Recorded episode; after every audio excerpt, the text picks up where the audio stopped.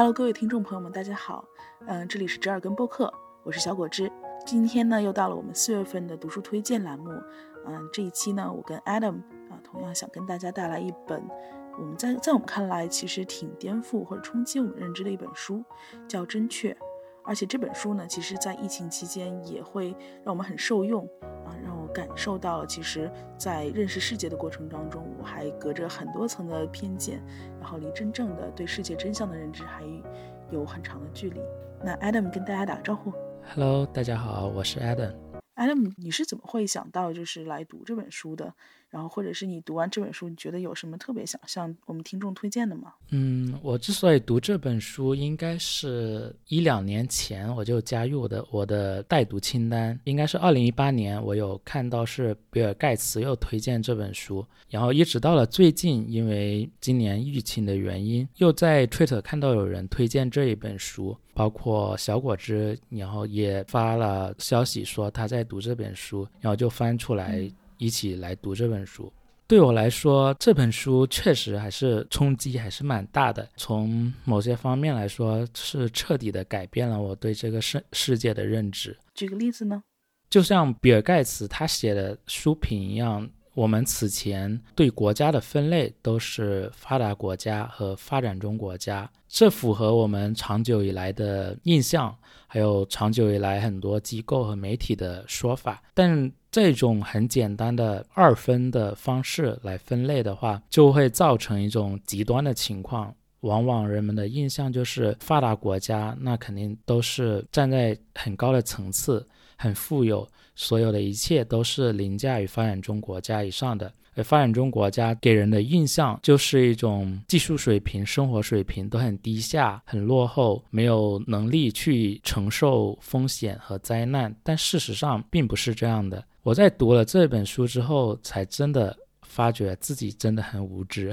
嗯，我我自己在读这本书之前也是没有想到我会有这么多的偏见，而且其实我发现，就是我的偏见跟这本书预期的一样，其实都是偏负面的。就像你刚刚举的这个例子，这个发展中国家和发达国家，就我们习惯这样子呃二分的去思考这个问题之后，就会容易产生 OK 那些发展中的国家，呢是不是世界大部分的赤贫人口都在那里？那发展中国家是不是还有很多可能在上世纪、上上世纪都还没有解决的问题？就会有这样子的担忧。然后啊，但是其实事事实上，在读这本书的时候，发现那。呃我可能跟其他人，包括媒体，包括世界上更多受教育的人一样，他们对这个世界依然就是带有一种负面的滤镜。不知道是不是因为这个世界的媒体只是曝光了很大一部分程度的负面消息的原因，就是世界上其这个世界其实在于我们呃想象不到的速度在变好。这也是我读完这本书之后有一个非常深刻的感受。那假设我们不用这个发达国家和发展中国家这样二分的划分去发去分别这个国家之间的差异，比方说你现在用发展中国家去定义中国，那显然是一个在很多层面都不合适的一个分类。那作者其实提出了一个呃一个分类方法，能不能跟我们简单介绍一下呢？我觉得这也是这本书比较创新的观点吧。作者就提出了按照每个人的日均收入来把世界上的国家分成四个等级，比如说第一级的国家就是人均日收入低于两美元，这是属于极端的贫困的国家，这些人可能就会还用着自然的柴火来烹煮食物，他们赤脚步行，要花很多时间走去获取饮用水。然后晚上会睡在肮脏的地板上，过着这种生活的人大约有十亿人。第二级呢，就是他的日收入处于两美元到八美元之间。到了这一个阶段，就有鞋子可以穿，然后有了自行车可以协助他们获取饮用水，然后有了煤气可以煮饭，可以睡在床垫上，小孩也有机会可以去上学了。大约全球有三十亿人过着这种生活。嗯，到了第三级的话，那人均的日收入就处于八美元到三十二美元之间。然后这样的家庭就已经有了自来水，有冰箱，每天可以吃不同的菜品，然后买得起摩托车，小孩也可以读到中学了。全球有二十亿人在过着这种生活。第四级，那就是人均收入已经超过三十二美元了。这一个等级的人呢，可能每天的收入如果增加三美元，对他们的生生活已经没有什么本质上的改变了。他们有着不错的消费能力，至少接受过十二年的教育，可以搭乘飞机到外地去旅行，也买得起汽车。全球只有十亿人在过着这种生活。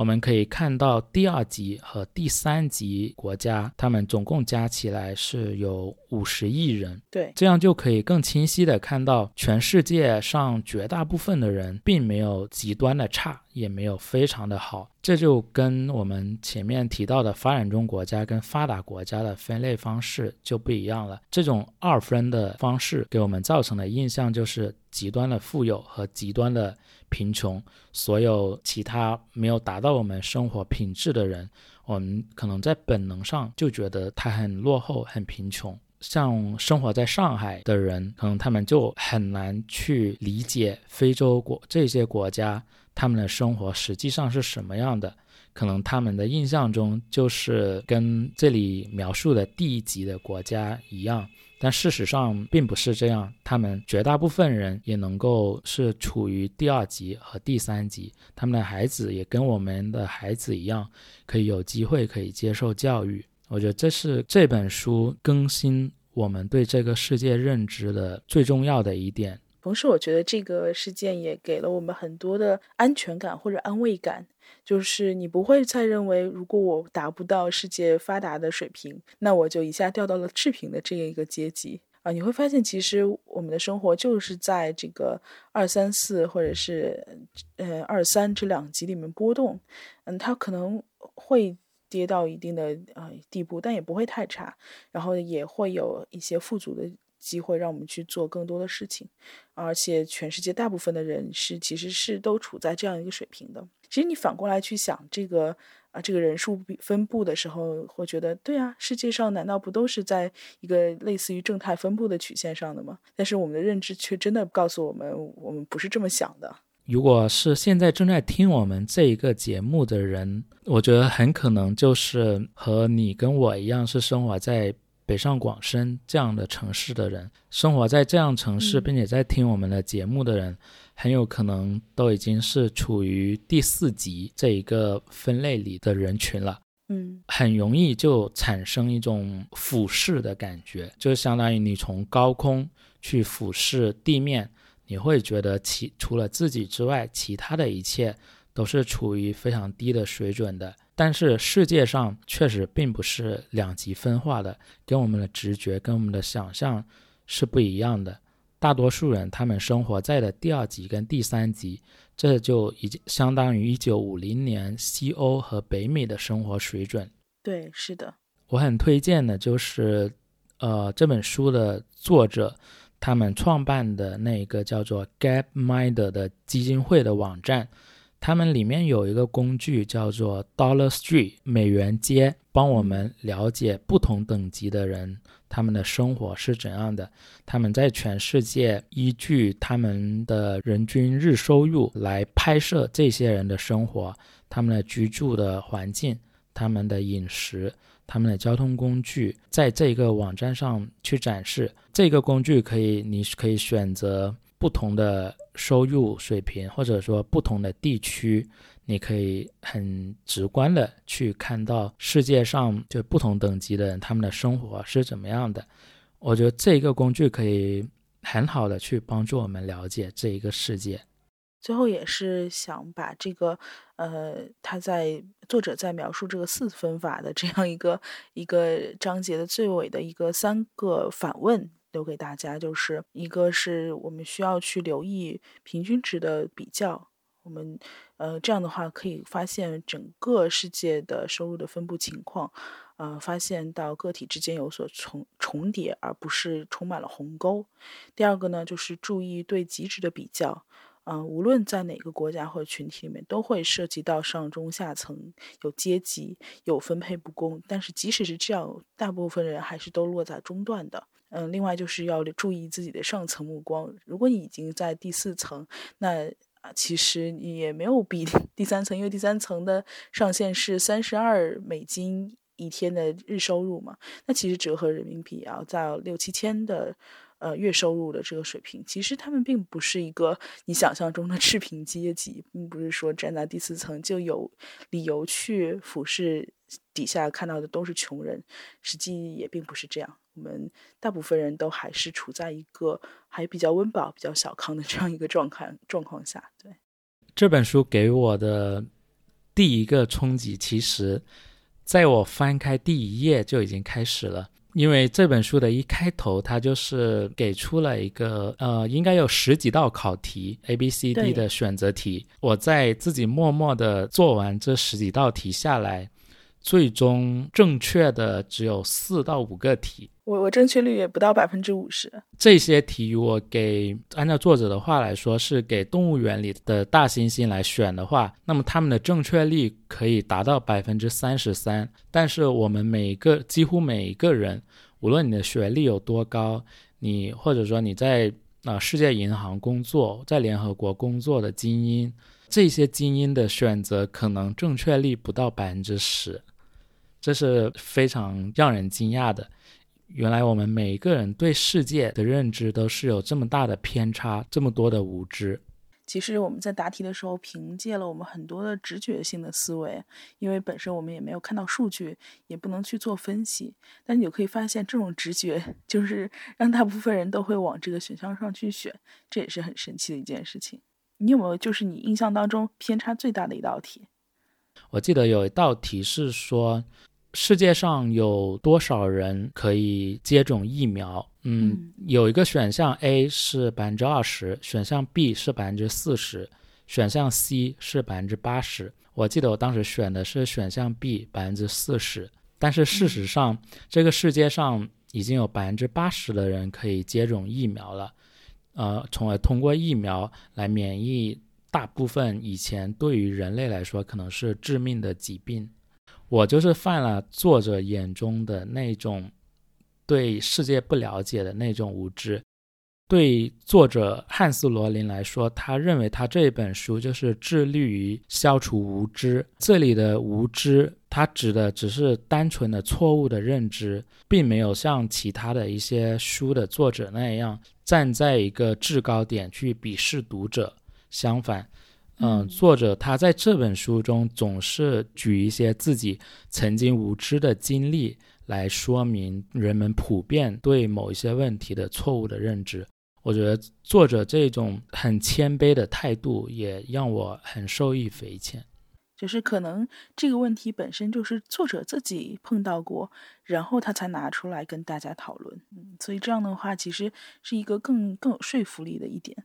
所以今天我们也是想要，就是，呃，跟大家去讨论这本书，不是基于说我们在这本书上，呃，有多推荐，或者是我们读了这本书之后有产生了哪些新的见解，而是去跟大家探讨一下，就是这样一种这本书给了我们一种怎样的思维训练，然后我们在看当今的问题时候，我们是否可以带着书当中的一些，呃，一些教教训，然后去来理解现在的问题。嗯，首先我是因为最近在那个嗯，Twitter 上在做一个 thread，就是我想知道一下，现在把呃全球三分之一以上的人口都在自我隔离，都隔离在家了。那这样一种就是大范围的全球范围的人类行为学上的改变，是会怎样大程度的影响到我们的地球或者我们生活的环境，以及我们身边的呃各各行各业？呃，我我在这做这个调研的时候呢，我就看到了一些数据。就当然，其实就是最直观的，应该就是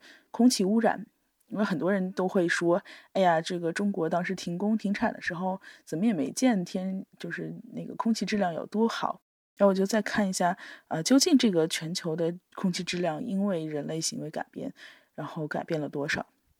那我查到的数据是，就是现在因为人都隔离在家，然后主要是因为飞机的停航，然后全球的整个二氧化碳和一氧化氮、二氧化氮的排放量降低了百分之二十五，基本上回到了零九年的水平。我我当时就觉得非常诧异，因为嗯，在我看来，其实大部分、绝大部分的航班都已经停了。像中国的话，现在保持的国际航班只有美国每周呃每个航空公司一班。然后国内的很多线路到现在还没有开，然后航班数也大幅度的减少，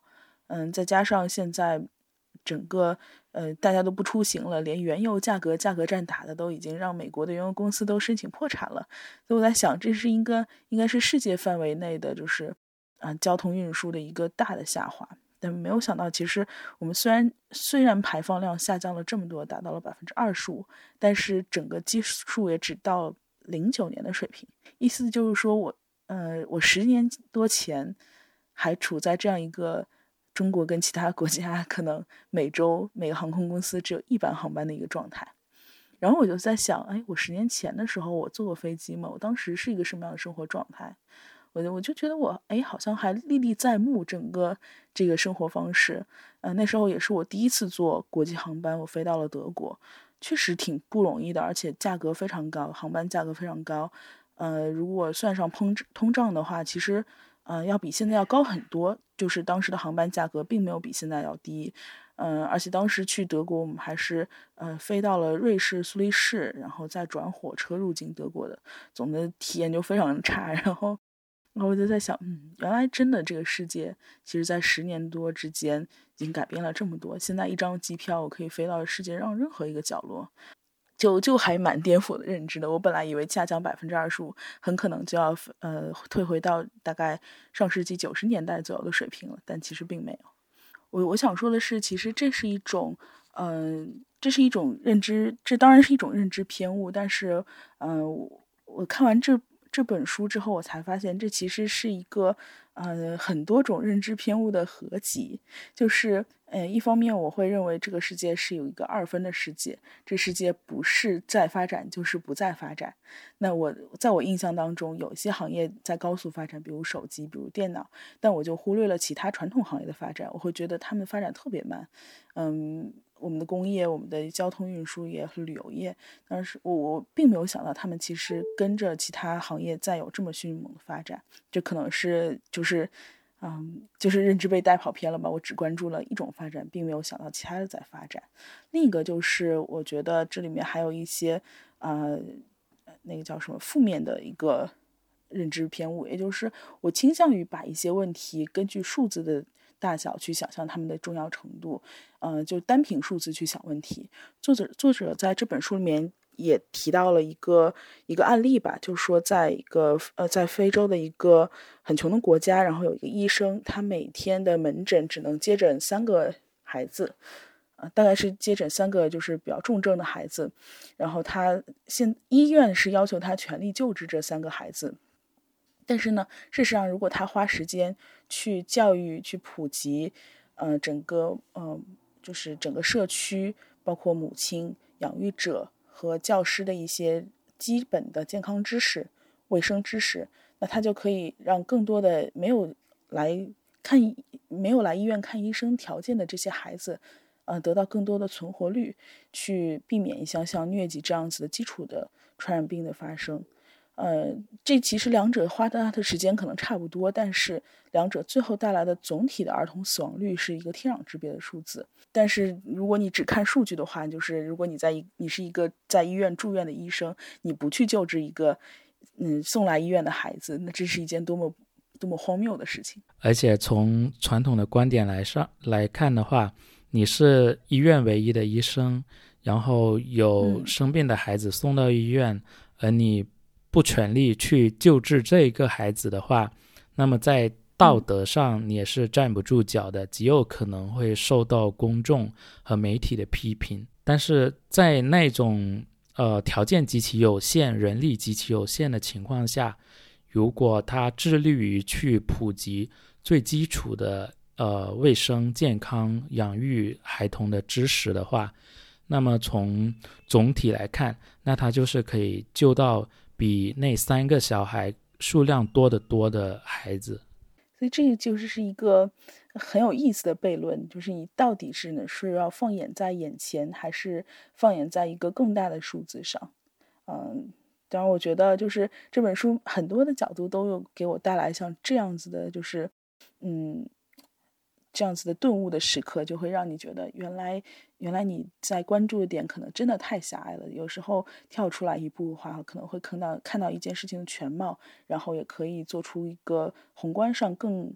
更怎么说更科学的决策。我觉得这件事情在我们现在看到的全球每个国家共同抗疫的这个这个时刻也。也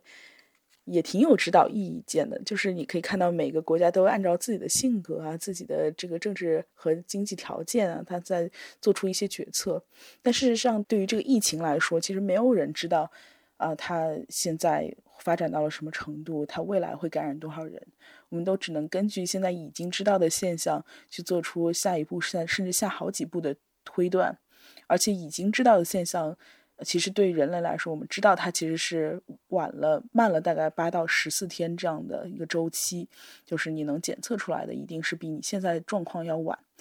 嗯，但是就在这样子有限的真相条件下，那每个国家其实做的做法也不太一样，而且你会看到，就是为了证明自己的做法是对的，这个人真的是无所不尽其极的去为自己辩护，然后甚至会去否认很多嗯很明显的事实。对。我不知道你对这本书，呃，就是在这个认知偏误这部分有什么你觉得对现实很有指导性的例子吗？这本书其实作者是他总结出了十个认知的偏误。嗯，对我来说的话，可能就是其中的恐惧直觉偏误，是我让我看到了在平时去阅读新闻、看媒体的时候，不能完全的去相信呃媒体表面上报道的东西。因为媒体的话，它总是会利用人们这种恐惧的直觉来吸引它的内容的点击度和阅读量。对，比如说媒体总是喜欢去报道，呃，什么火山爆发，诸如此类的天灾。但是我们实际上媒体没有提出来的是，现在在全球。在面对这种天灾的时候，死亡的人数已经大大的降低。在过去一百年间，全球死于天灾的人数其实是大大的减少的，仅有一百年前的百分之二十五。如果算上最近的一百年来人口的增长的话，人均的死亡率只有一百年前呃一百年前的百分之六。所以这种恐惧型的直觉导致了我们对这个世界的错误认知。就会让人们把注意力放在了最害怕的，但其实并不危险的事物上，而忽略了世界上真正危险的事情。比如说，人们往往喜欢在媒体上去关注地震和空难这样的呃天灾或者说人祸，但是却没有关注我们平时可能不容易察觉的，现在依然有每年有数百万的儿童死于腹泻这样的事实。而这样的事情，可能在大部分媒体来说也是不会去报道的。对，是的，我觉得你刚刚说到的媒体这一部分，真的是，呃，有好多直觉偏误，其实都跟媒体的报道啊、倾向性啊，还有他们的渲染啊、他们的对立面啊，这些很有关系。就可能我们简单的会说是这是媒体带节奏的结果，但事实上就是媒体的观念真的是很大一部分程度上左右了我们现代人的观念，因为我们时时无时无刻不沉浸在这样的信息流当中。我记得今天我还跟我的同事在讨论一个问题，就是，嗯，就是他提出来说，呃，如果咨询师跟来访者之间他需要一个呃。他的来访者的创伤被看见、被确认、被认可的过程，才能产生疗愈。那么，嗯，假设是在一个。网络群体里面，就是一，比方说一个微信群里面，他把自己的故事分享出来，其他有人帮他点赞或者安慰他，这个到底能不能达到疗愈的效果？或者是我在看一本书的时候，我觉得这本书写到了我的心里去，他很懂我，那我是不是能达到一个疗愈的效果？我们最后讨论出来的结果是，嗯，其实如果真的是，嗯，你看到一本书，然后你觉得这本书写到你心里去，总有那一部分你其实是有怀疑的，你知道这本书其实。并不是为你一个人而写，他写的时候，他其实也可能是带有一些，就是专门去挖掘一些人类情绪共通的共鸣点，去提升它的销量，去提升它内容被认可的程度。那那它其实带有迎合性的写作，这一点本身需要被我们纳入考量的范围，而不是嗯，就是嗯这些偏激的认为啊，他其实就是真正的理解到了我。嗯，正是因为这种 这种潜意识内心当中的怀疑存在，所以我们可能才会。呃，就是，就是，就是，就是真正的媒体去给我们做这项疗愈，跟真正的人去给我们做这样疗愈是不一样的效果。同样的道理，我觉得在呃这本书里面描写的就是媒体的渲染或者媒体的报道也是一样。我们一定要能够有这样的分辨的意识，就像我们去分辨一个人是否真正关心我们一样，去分辨媒体报道的这个事情是不是当今社会的最重要、最值得我们去关注的矛盾。嗯，这书里也其实也说到了，就是呃，我们不能单把数字想得过于重要，比方说每年有多少人死于什么什么，也不能单把个案想得过于重要，比方说在这个这个人身上，啊，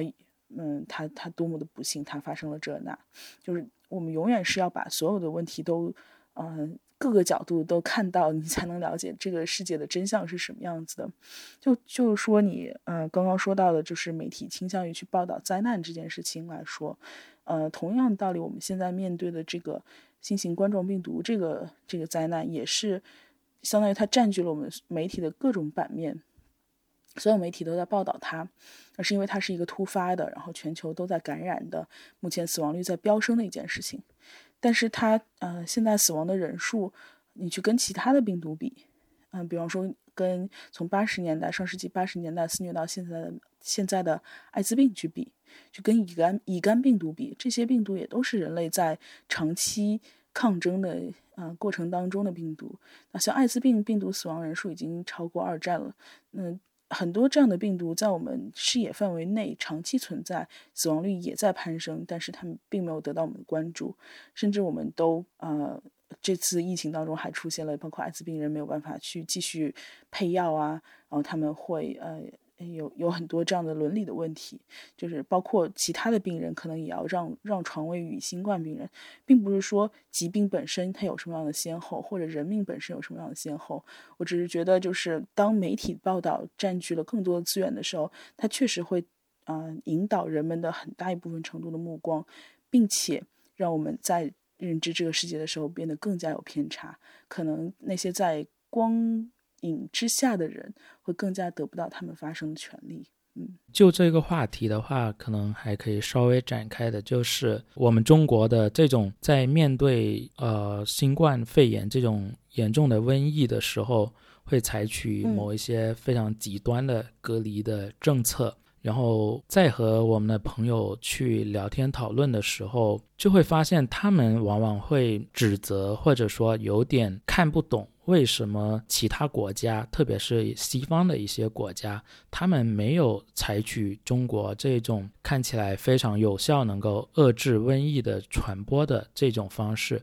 明明中国已经做了，就用他们的话来说，就是为什么那些国家不抄作业？我就觉得，真的，我们从媒体所接受的东西。我们所接受的教育，我们所生活的社会制度，真的可以完全的去让我们认不清别的国家，看不懂别的国家为什么要这样做。我们这样做是有我们的道理，有我们的呃社会制度，我们的长期以来的教育所所能够让我们生活的这一片土地能够做到这些事情。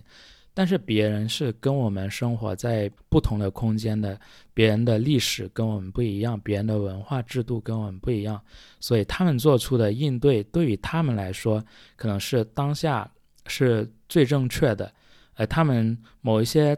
呃行动跟中国相似或者相同，他们并不是在抄作业，可能他们正是在做同样是对的事情。他们做的某一些事情跟中国不一样，比如说不采取非常极端的封锁隔离的政策，可能就是因为别人不能这么做，因为别人这么做的话，可能会导致很多呃丧失伦理的事情，比如说刚刚你有提到的，会让这些艾滋病的病人无法去正常的按计划去医院，无法正常的获取他们需要用来救命的药品。这些都是世界各个不同的国家他们在发生的不同的事情，而我们要做的可能就是保持谦卑，还有努力的去更新我们对这个世界的认知。嗯，我觉得你最后一句说真的是特别好，嗯，尤其是在现在这种情况下，我我好像已经不止一次我跟朋友聊天的时候聊到，我说现在这种情况，感觉每个国家都碰到的是一个全身多脏器衰竭的这种棘手的情况。你要去救经济，那么人命重要吗？你要去救人命，那人权重要吗？你要去救人权的话，那么你的制造业重要吗？就是环环扣一环的，就是每一个。行业每一个角度、每一个数据和个案，它都是在那边呼唤着你的注意。像我们，其实我们国家也经历了这一段时间，就是在基本上在春节的时候，你打开微博，你的感觉就是每一个人都在都在呼唤关注，然后每一个事件呢也都值得关注，就有一种微博治国的感觉啊！只有我在网上获得了关注了，我的事件才有可能被处理或者被善终。嗯。但其实，就是我们生活在不是生活在一个看到症状去，呃，去去医治症状的时代，就是这永远是错的。在这本书里面认为，而且这也是一条铁律嘛，就是你如果头痛医头，脚疼医脚，呃，如果你只是看到症状去补救症状，那么你永远跟不上这个症状的发展的趋势。同样道理，其实，在疫情期间，如果我们啊，只是去看哦，现在死亡率。那么高，那我一定要去多增加床位，我要我要集中把所有的病人都收到医院里，那医院崩系统崩溃了怎么办？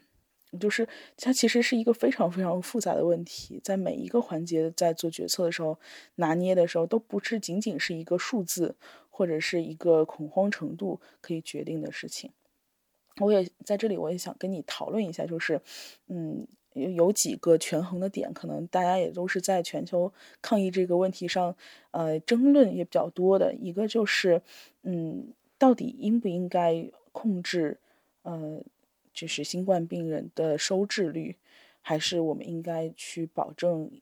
医疗系统不崩溃的前提下，尽可能收多的收治呢？这一个问题很显然已经是有了答案的，嗯，肯定不能让整个医疗系统都崩溃。在发生这种突发的瘟疫的时候，任何一个国家都不可能有足够的医疗资源去收治所有的病人。如果是说盲目的去收治尽可能多的病人，最终导致整个医疗系统崩溃了，医医务人员不够用了，可能最终就会导致。更多人去死亡，一个是瘟疫的直接的死亡，另一个就是由于这一个瘟疫所连带的其他的附带的病人得不到医治，导致了死亡。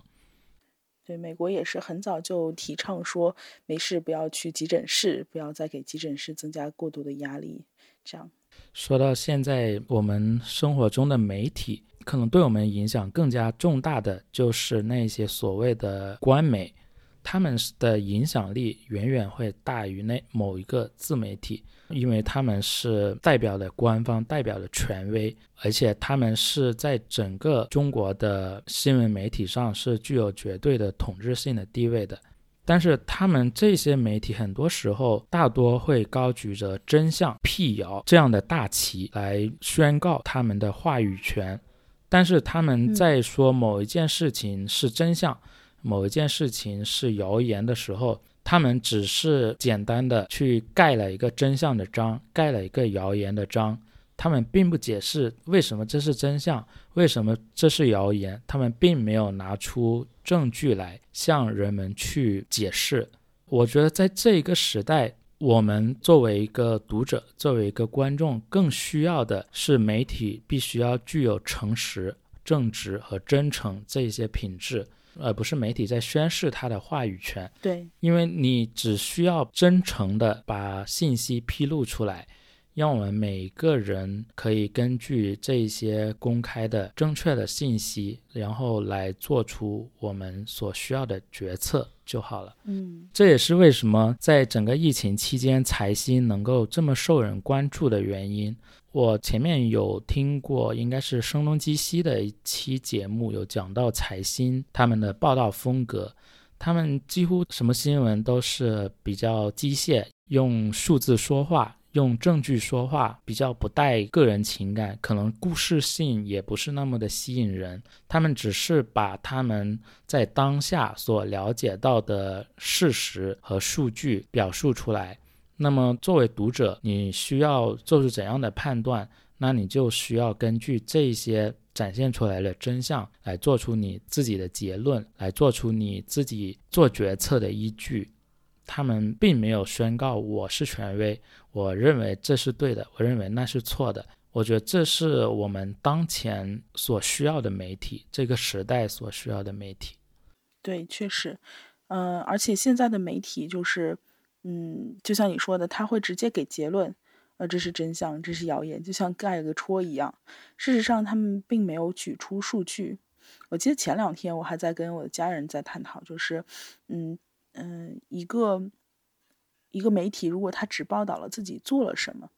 就比方说，或者是一个国家只报道了自己做了什么，那我我们经常听新闻说，啊，中国现在决定对什么什么减税啊，或者是决定呃扶持给给多少多少贷款这些事情，嗯，但是他。可能没有去报道这些企业经历了什么，或者是这些呃需要扶持的企业，他们现在到了多么困难的境地。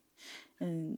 就是其实他其实只有报道是只是给你有选择性的真相，只报道了啊我们有做了什么。那其实最后的导致的结果就是，我会觉得非常的呃怎么说过于的乐观，会觉得国家都做了这些事情，这个世界还不会好吗？嗯，而。有有些时候，你其实你知道他已经患了更严重的疾病，而国家给的只是杯水车薪而已。就是他其实这样一步，嗯，退退回来看全局的权利就被剥夺了。一样的，我们的不管是自媒体啊、官媒，它其实都在这个事件报道上，它会有这样的问题，会过度的去关注，嗯。事件的解决程度和解决的进展，并没有在说事件这个问题本身有多么严重。事实上，就像所有西方媒体现在正在质疑的一样，就是中国这个疫情，那到底爆发到什么程度？然后最早的，呃，最早的这个病毒携带者是什么样的？那，嗯。中国疫情最严重的时候，向外输出了多少病人？那实际上这些数据我们也是都不知道的。直到四月一号开始，我们才去报道有无症状感染者，有中国有现在有现存多少名无症状感染者这样一个问题。对，所以我觉得就是在这件事情上，其实我们，嗯，我们即使一直在关注不同媒体的报道，我们依然在这个。那个认知偏误当中越走越深，只是因为我们现在只能有选择性的接触到信息而已。前段时间，在除了湖北之外，各地可能每日的新增病例都是零的时候，我相信大家都有一个印象，就是无论是在微信还是在微博，或者说在什么媒体的官网看到的很多标题都是零零零。让人产生一种错觉，这一场疫情在中国已经成为一个过去式，中国已经完全战胜了这一个瘟疫。我知道这些媒体这样的标题会让很多人感到振奋，嗯，但事实上他们没有给我们看到的是这个零的背后他们是怎么计算的。这些没有确诊的病例有没有包括国外传入的病例呢？我知道那时候应该是没有把国外传入也算入确诊的。另外的就是那些无症状的感染者，他们算不算是病例呢？无症状的感染者，他们的核酸检测是阳性的，他们是携带有病毒的。但是在媒体报道的零用零这样的标题去报道的时候，这些是没有算入进去的。但事实上，从科学的角度来讲，我他们既携带有病毒，检测又是阳性。那没有理由不算是一个病例，而且他们也还是可以继续去感染更多人的。我们需要的不是媒体给我们正面的这种鼓舞，需要的是真实的情况是怎么样。而且我们可能在当下我们能接触到的这些媒体，可能就无法按照我们理想的状态去报道。但是作为个人的话，我认为确实需要提升自己的批判性的思维，以及像我们今天所分享的这本《正确》这一本书那样，尽可能的能够让自己认清我们人类天生有这种偏误。在面对媒体报道的时候，我们要多想一想他们报道背后的东西，然后自我纠正这些偏误，从而让自己尽可能的去看到媒体报道的表面背后隐含的更多信息。是。而且，当我当我最后可能还是想为就是这个认知偏误这件事情稍微正一下名，就不是说，呃，有这件偏误是一件多么丢人的事情，或者是这这个偏误是一件呃说明我这个人认知有多么的差劲。嗯，其实正是这些偏误让我们成为人本身，就是我们会有这些对对于最恐惧事件的或者是突发恐惧事件的警觉，这源于我们本身。呃，从远古时代到现在，动物性的一部分。那如果我们连这种基本的呃居安思危的这样的想法都没有的话，那人类很可能活不到现在。包括像呃，我们会对一些呃唤起情绪的事情，呃，引发更大的关注。那是因为本身情绪就在我们情绪脑，就是我们在认知之前发展出来的一个更原始的部位。那它确实是先于我们的理性思考的。嗯，这就是人本身的那些很很有趣的不完美之处，也是我们人性的光辉吧，可以这么说。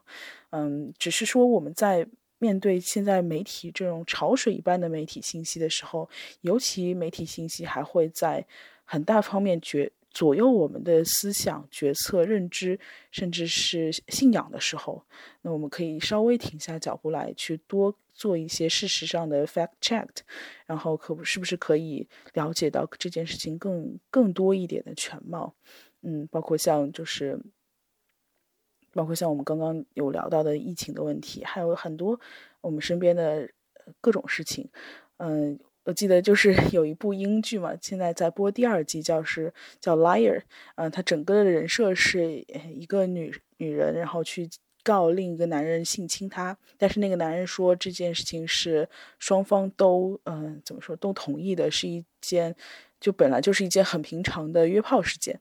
嗯这样子例子其实虽然被拍成了电视剧，但我们的生活当中也屡见不鲜。两方面嗯各执一词去打官司，到底是应该相信谁的？事实上我们现在就处于我们每天都处于这样子的一个两难的境地。嗯，如果你要真的去辟谣，或者是真的去认为某件事情是真相，你只能去不断的举出第三方的更可靠的信息，可能会举出更更多的别人不知道的信息，才能够去证证证实或者证伪一件事情。而造谣现在这件事情的成本已经比我们去认认真真做证实或者证伪要小太多，以至于可能 我们在这个信息的海洋里根本就。顾及不过来，如果我们每个消息都要去做这样的推敲的话，所以我们只能抱有这样的信念，就是啊，所有的消息其实我们都需要在相信它的那一刻去去做一些反思，或者是甚至是质疑。那好，我们今天这期节目就聊到这里。我们今天主要就分享了一本书《真确》，以及这本书给我们两位主播带来的一些认知冲击。在这个疫情情况下面，嗯，它让我们怎样啊？它指导我们怎样去分辨媒体的信息，怎样给我们一个更客观看世界的呃一个前提。嗯，也希望大家会喜欢这本书。啊，听到我们介绍之后，可以有空可以去了解一下这本书。呃，如果有对这本书的任何呃想法或者意见，还有对我们节目的意见，也欢迎给我们写邮件。然后我们的邮箱是 hi at 折耳根点 club。啊，然后最后也感谢大家，嗯，谢谢 Adam 今天抽出时间来跟我们一起录这个节目。这本书也是非常少有的，我希望可以推荐给尽可能多的人去阅读的一本书。所以，如果呃你有缘听到了我们这期节目的话，希望有你有机会可以抽出一点点时间来读一下，也真诚的希望可以跟大家呃对这本书有更多的交流。那很开心今天能够跟小果汁录这期节目。好的，那我们下期节目再见，拜拜，拜拜。本节目由折耳根播客为您呈现。这是一档较为走心的陪伴型播客。耳是偶尔的耳，不是耳朵的耳。我们不传道，不授业，不解惑，不限主题，没有重点，一切皆可聊。我们的愿望是成为你生活的背景音。欢迎在微博和 Twitter 关注我们，留言提出意见、建议和反馈。微博和 Twitter 用户名都是折耳根播客，也可以直接给我们发送电子邮件，我们的邮件地址是 hi at 折耳根 dot club，也就是 h i at z h e e r g e n dot c l u b。我们的节目目前已经在 Apple Podcast、Spotify、喜马拉雅和网易云音乐同步上线，欢迎大家订阅收听。推荐使用通用播客客户端订阅我们的节目，这是最快接收到我们节目更新的方式。如果大家喜欢我们的节目，不妨在以上的各大音频平台上为我们打分，留下几句简短的评论，并分享给你们的朋友们，让我们也成为他们生活的背景音。这里是折耳根播客，折耳根播客，我们下期再见。